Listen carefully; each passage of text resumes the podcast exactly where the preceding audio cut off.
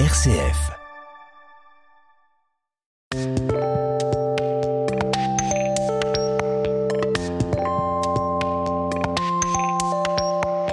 Jean-Paul Deluche, bonjour. Bonjour Vincent, bonjour à tous. Nouvelle chronique philosophie en votre compagnie et vous nous proposez aujourd'hui de tirer la corde.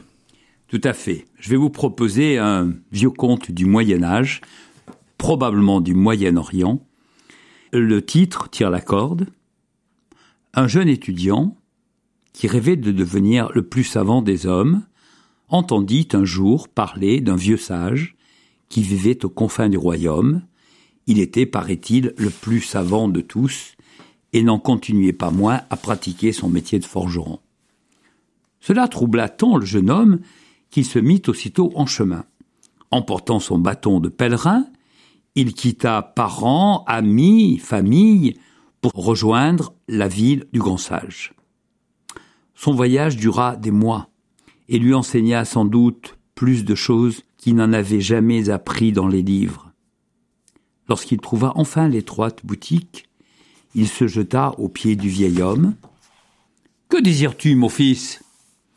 demanda le forgeron. Apprendre de toi la sagesse. Pour toute réponse, le forgeron lui tendit la corde, qui actionnait le soufflet de la forge, et lui dit Tire la corde. Et du matin au soir, le jeune homme tira la corde. Les jours suivants, il tira la corde. Des semaines, il tira la corde. Des mois, il tira la corde. Au bout d'un an, il osa demander Maître, je voudrais apprendre.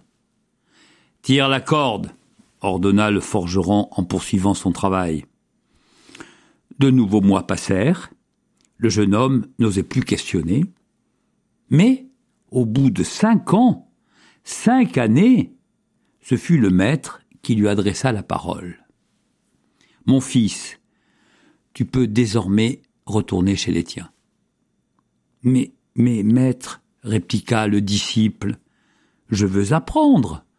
Enseignez-moi. Alors tire la corde, répondit le forgeron. Et il se remit au travail. Cinq longues nouvelles années passèrent. Cinq années de silence et de dur labeur et de tirage de cordes. Le disciple semblait avoir oublié la raison de sa venue.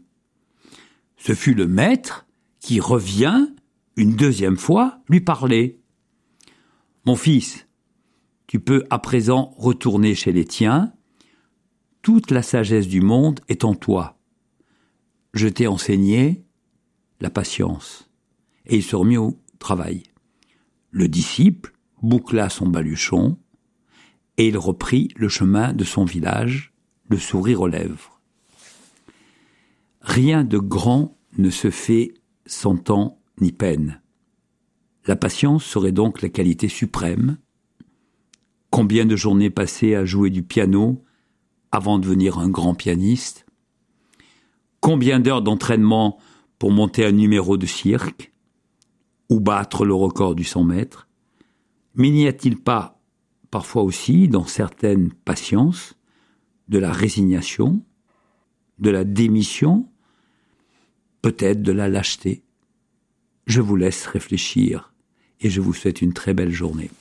Merci beaucoup Jean-Paul Deluche et nous allons à notre tour patienter au moins une semaine pour vous retrouver sur les ondes de RCF. Avec grand plaisir.